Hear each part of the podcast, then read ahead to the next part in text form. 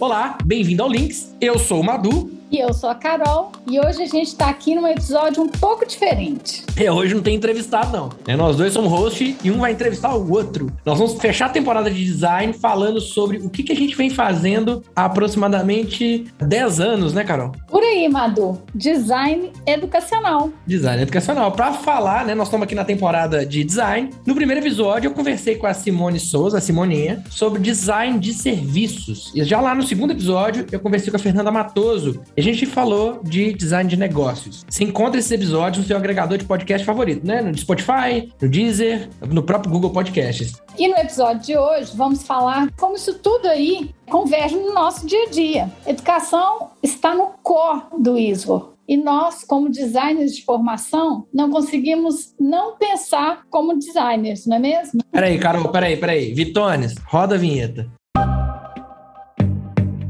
Links o podcast do ISO.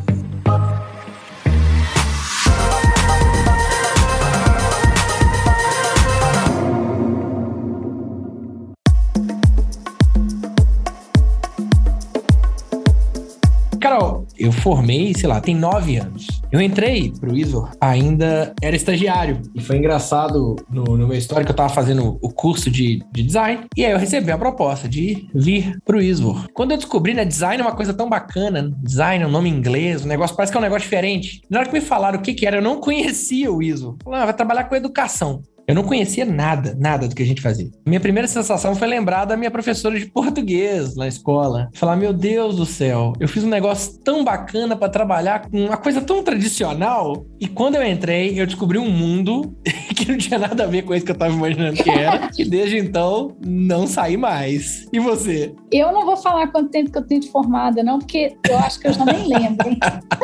Mas eu, diferente de você, passei pelo mercado. Trabalhei em escritórios de design aqui em Belo Horizonte, alguns escritórios e agências também de publicidade, mas a minha formação veio do clássico a algo completamente inusitado. Eu digo que a minha carreira é antes ISO e pós ISO. Legal. Antes ISO era uma carreira num design, entre aspas, aí, mais tradicional. Design gráfico, um pouco de vídeo, de motion mas quando eu entrei para o ISBO, quando eu fui trabalhar em. Quanto foi, Madu? Já que você entregou sua idade, e eu vou falar quanto tempo que eu tenho de ISBO.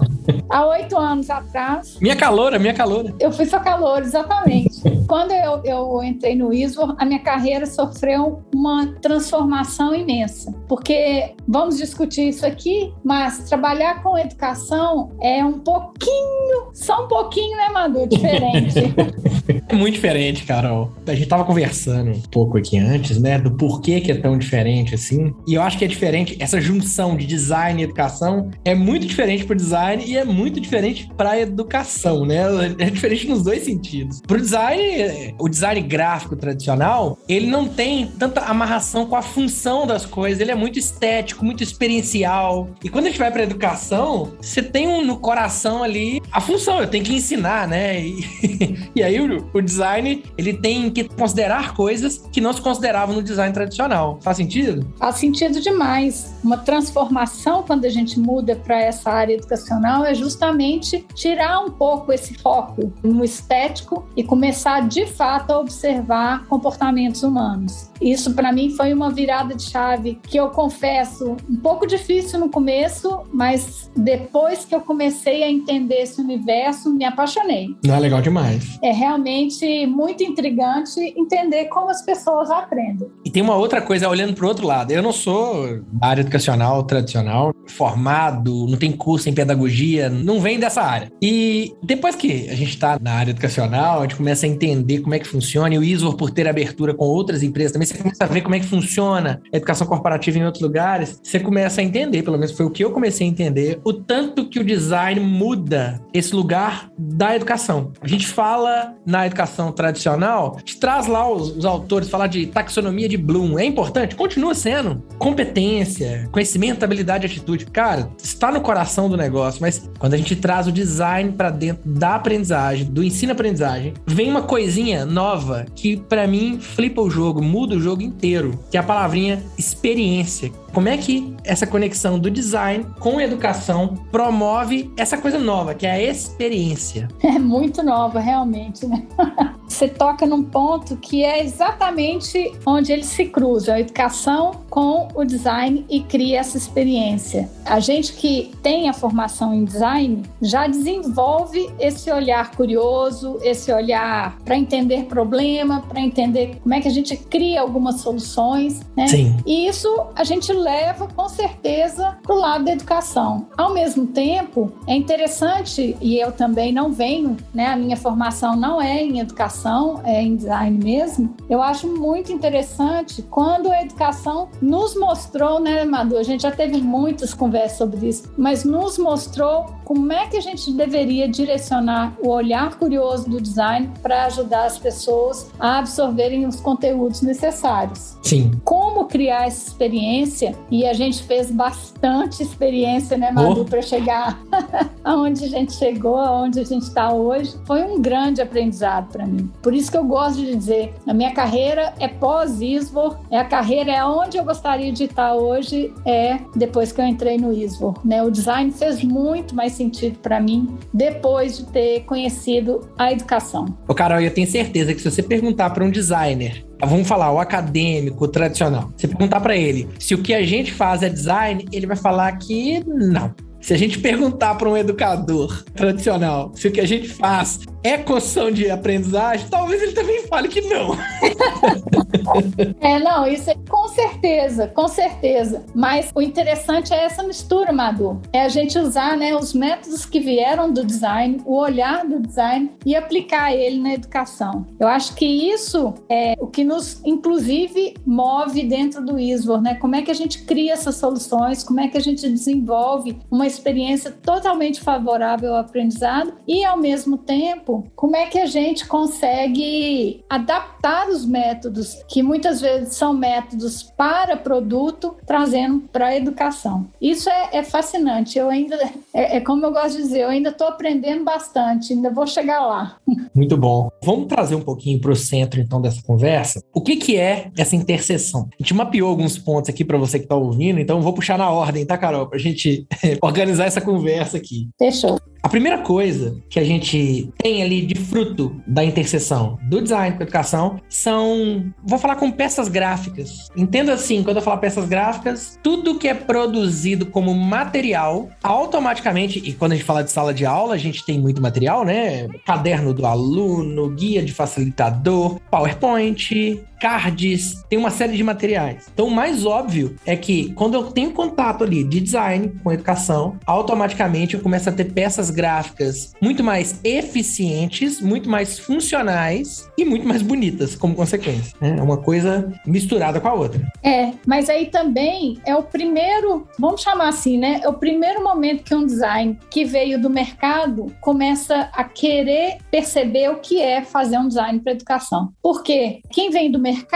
tem muito apuro estético. Qualquer peça gráfica, o ideal é que ela fique super equilibrada e ao mesmo tempo linda, atrativa. Mas no design educacional é importante ser atrativa. Tudo que for bonito, ou como nossa superintendente a Márcia diz, tudo que for belo também é importante. Mas o ponto focal da peça é o conteúdo. E a gente não pode trazer aí aquela velha briga, né? Vai ficar bonito ou vai mostrar o conteúdo?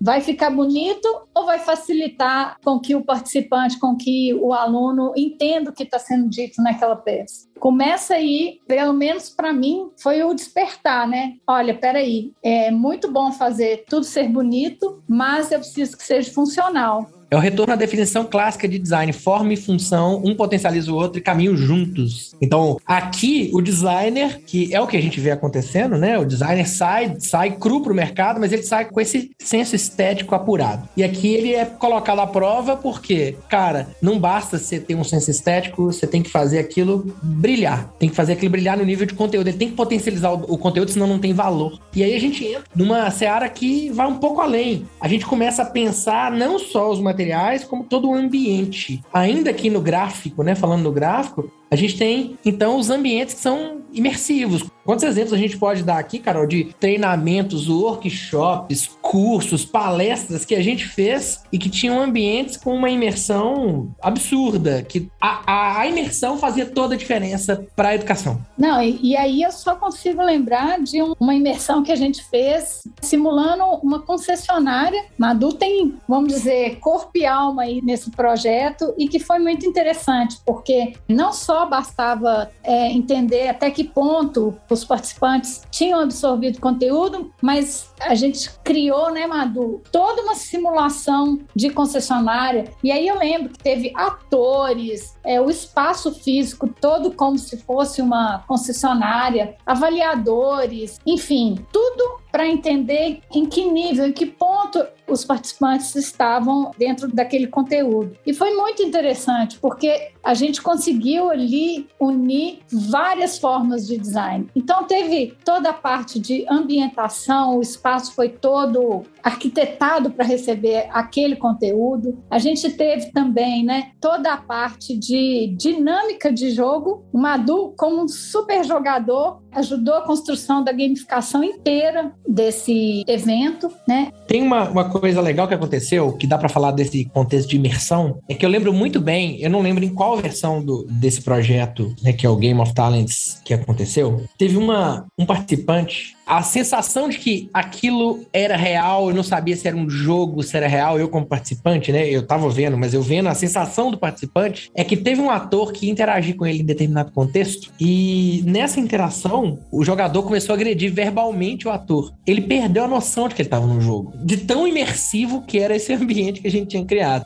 Ele simulava uma concessionária com carros com defeitos, pista de teste, tinha tudo, né? Era uma concessionária com e-mail e telefone rodando, atores, clientes participando. Era tudo muito simulado, tudo muito desenhado e que dava essa potência de aprendizado e de mensuração de aprendizado, que era o que a gente estava fazendo ali. Eu queria trazer aqui o outro nível, né? A gente falou do gráfico como forma, conteúdo, falando do gráfico aqui como a imersão que é possível promover no ambiente. E tem um terceiro aspecto do design que eu acho que ele historicamente entra até depois, né? A definição clássica de design é forma e função. A definição contemporânea, pós-contemporânea de design, aí falando de 70 para cima, é forma, função e simbolismo, né? Ou significado, conceito. Então a gente traz aqui o terceiro aspecto forma, função e significado. Aqui o design tem toda a sua potência. E quando a gente fala de novos conceitos, tem tudo a ver com atrelar a essência daquilo que a gente está falando. A gente começou a fazer isso lá atrás, quando a gente traz novos formatos para dentro desses objetos educacionais, como a Carol fala aí dos jogos. De repente, um novo conceito de educação. A gente fazia sala convencional e agora não, estamos fazendo salas gamificadas. Aí, de repente, a gente fazia salas onde eu tinha parte teórica e parte prática e agora não. Começamos a fazer é, aprendizagem baseada em problema, então inverte-se a lógica. A gente tinha um pós-teste tradicional e começa a fazer, agora o pós-teste, ele é, é, em alguns objetos, deixa de ser um pós-teste ao final do curso e passa a ser uma coisa que é mensurada e medida conforme o desempenho do participante durante o processo. Então muda-se tudo, com uma camada simbólica de significado muito forte. Tem também, Madu, um terceiro nível, né? Que é a tecnologia e também a usabilidade. Isso é uma coisa razoavelmente nova para a gente, mas a gente também tenta variar esses formatos usando a tecnologia. Então, ao mesmo tempo que a gente né, já vivia muito no presencial, trazia todos esses formatos potencializando a melhor forma possível, aí a gente começa então a entrar na parte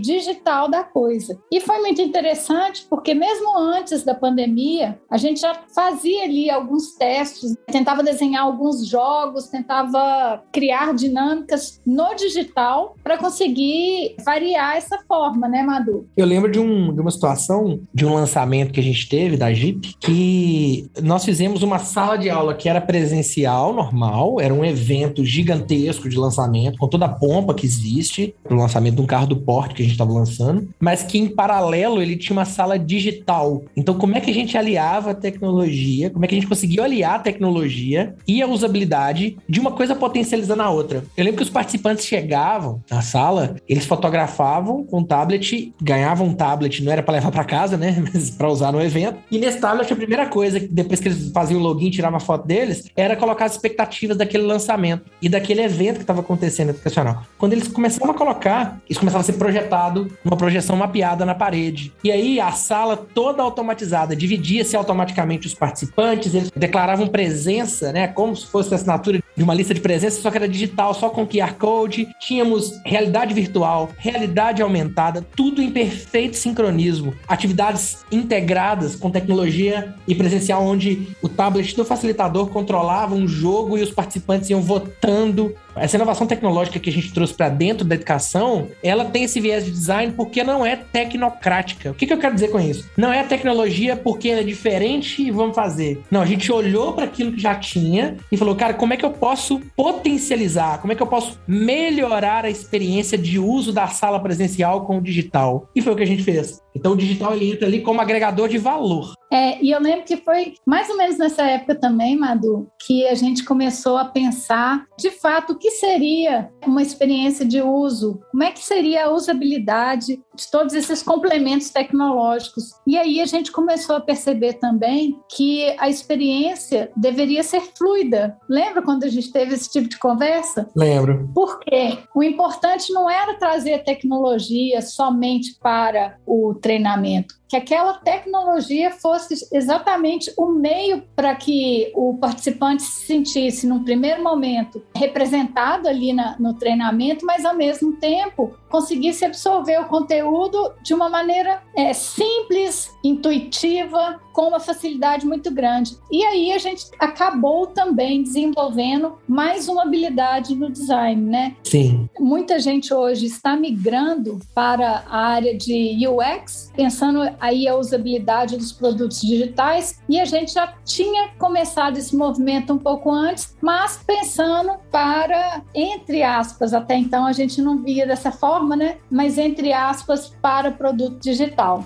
O que é legal, eu lembro especificamente nesse caso, que para mim traduz muito esse pensamento de design, que é um pensamento iterativo, onde você quer saber se está funcionando, coloca a prova, coloca para ser usado e vamos ver. Eu lembro que a gente podia ter simplesmente importado uma solução tecnológica para dentro e levado isso para o treinamento, levado isso para a formação, e não foi o que a gente fez. Falamos, vamos desenvolver? Começamos a desenvolver, e eu lembro que foram mais de 100 horas de teste acompanhado, a ponto daquilo que ser tão testado, daquela uma solução tecnológica de sala ser tão testada, tão testada, que ela estava praticamente imune a erro. A gente errou tanto, errou tanto para conseguir acertar, que no fim das contas o produto ele não tinha como errar mais. Estava certo, redondo. E isso é muito pensamento de design. Começa pequeno e vai aumentando a ponto daquilo ficar tão robusto que ele tá infalível, né? A gente brinca é o colocar a prova para ficar infalível. Eu vivi isso na pele dentro do ISO, nessa construção. A gente aplicou esse, esse, essa ação de desenvolvimento, de lançamento do veículo. Se eu não me engano, para mais de duas mil pessoas. E não teve um problema de execução. A gente teve uma série de percalços de implantação, que era tudo muito novo. Mas como execução, para o usuário que estava lá na ponta, foi redondo, sabe? Então, isso é muito legal de ver acontecer. Agora, Madu, quando você me fala nesses testes, nesses erros e nesses acertos, eu não consigo não lembrar de como foi essa construção, até o modelo mental que você criou. Eu lembro que a gente conversava bastante e você foi desenvolvendo o modelo mental até para entender como é que essa demanda chegava, o que, que você poderia fazer e como é que você estruturava isso. Sim. E foi muito interessante porque nesse momento você criou uma identificação ali dentro do Isvor, né? Que depois virou muito a sua cara, que é a parte de frame, não foi? Foi. Começou assim, eu lembro a Nath, a Nath que às vezes grava com a gente aqui, ela, ela me apresentou um processo de educação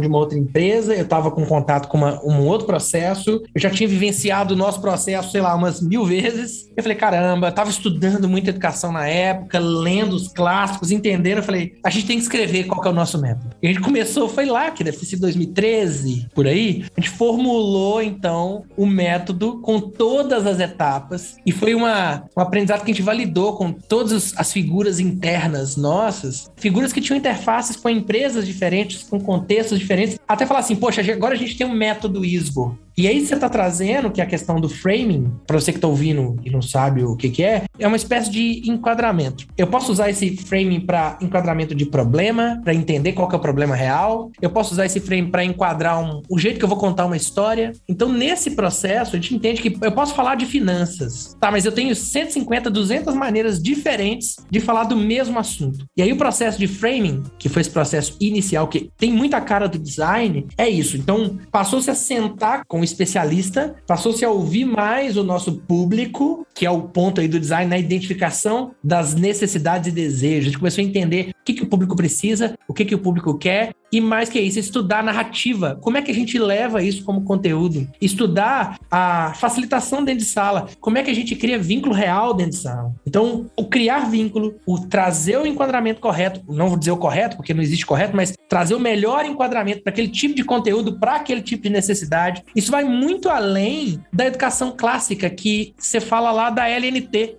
levantamento da necessidade de treinamento, que é um, uma planilha que é preenchida, que é o que é visto na escola clássica educacional. Então a gente começou a ir muito além, né, de criar vínculos reais para necessidades reais, para solucionar problemas reais. É, isso é muito interessante mesmo, né? O desenvolvimento desse pensamento e do olhar também, né? Porque Sim. eu acho que a gente criou um olhar para identificar o público e, e como trazer a forma e conteúdo para esse público, pensando em educação educação, a gente acabou realmente desenvolvendo um olhar mais apurado. E aí, inevitável, né, dizer que a Nath, que inclusive é uma designer, Sim. tem a sua formação em design também, tem um olhar apuradíssimo para isso, né? Sim. E a Nath é, é interessante porque ela traz, ela consegue pegar esse olhar, entender no mercado o que, que tem próximo ali e ela traz para a gente criar um produto é muito, muito interessante quando a gente começa a desenvolver um olhar de design em cima da educação. E aí, depois disso, acho que o mais bacana é que a gente começou a criar produtos, né, Madu?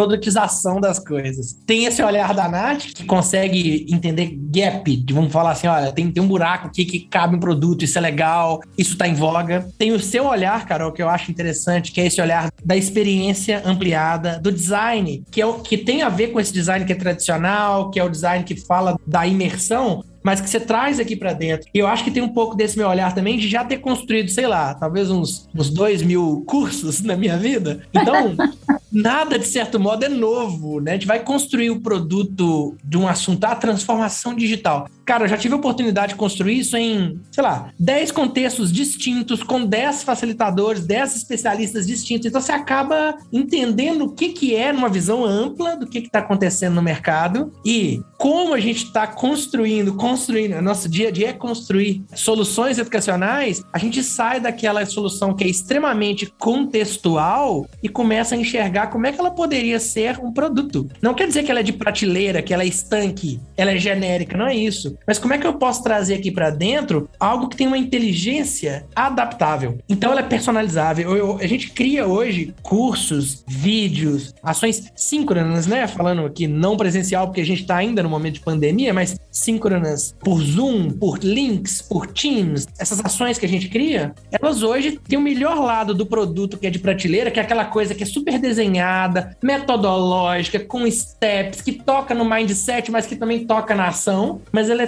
totalmente personalizada. Porque a gente consegue visualizar o todo e consegue criar coisas que estão adaptadas aos diversos contextos. A gente está em várias empresas o dia inteiro. Então a gente consegue ter essa leitura hoje, e eu acho que é uma maturidade nossa, né, do ISO, de conseguir trazer essa visão que é uma visão de design. Vamos profissionalizar pela lógica de produto, mas também pela lógica de personalização. É, e aí eu acho que você falou uma palavra super importante nesse momento. Antes de tudo, a gente precisa ter um caminho a gente conseguiu adquirir essa maturidade, mas a gente navega muito na adaptabilidade. Eu acho que o próprio design, design como disciplina, traz essa característica muito à flor da pele, né? Sim. O design, ele por natureza é adaptável. Ele deve ser adaptável, inclusive, né? Muito bem. Adorei a conversa, Carol. É, foi muito bom. Olha que a gente tem um longo período de caminho aí, né, Madu? Caminhando juntos aí. Tem oito anos.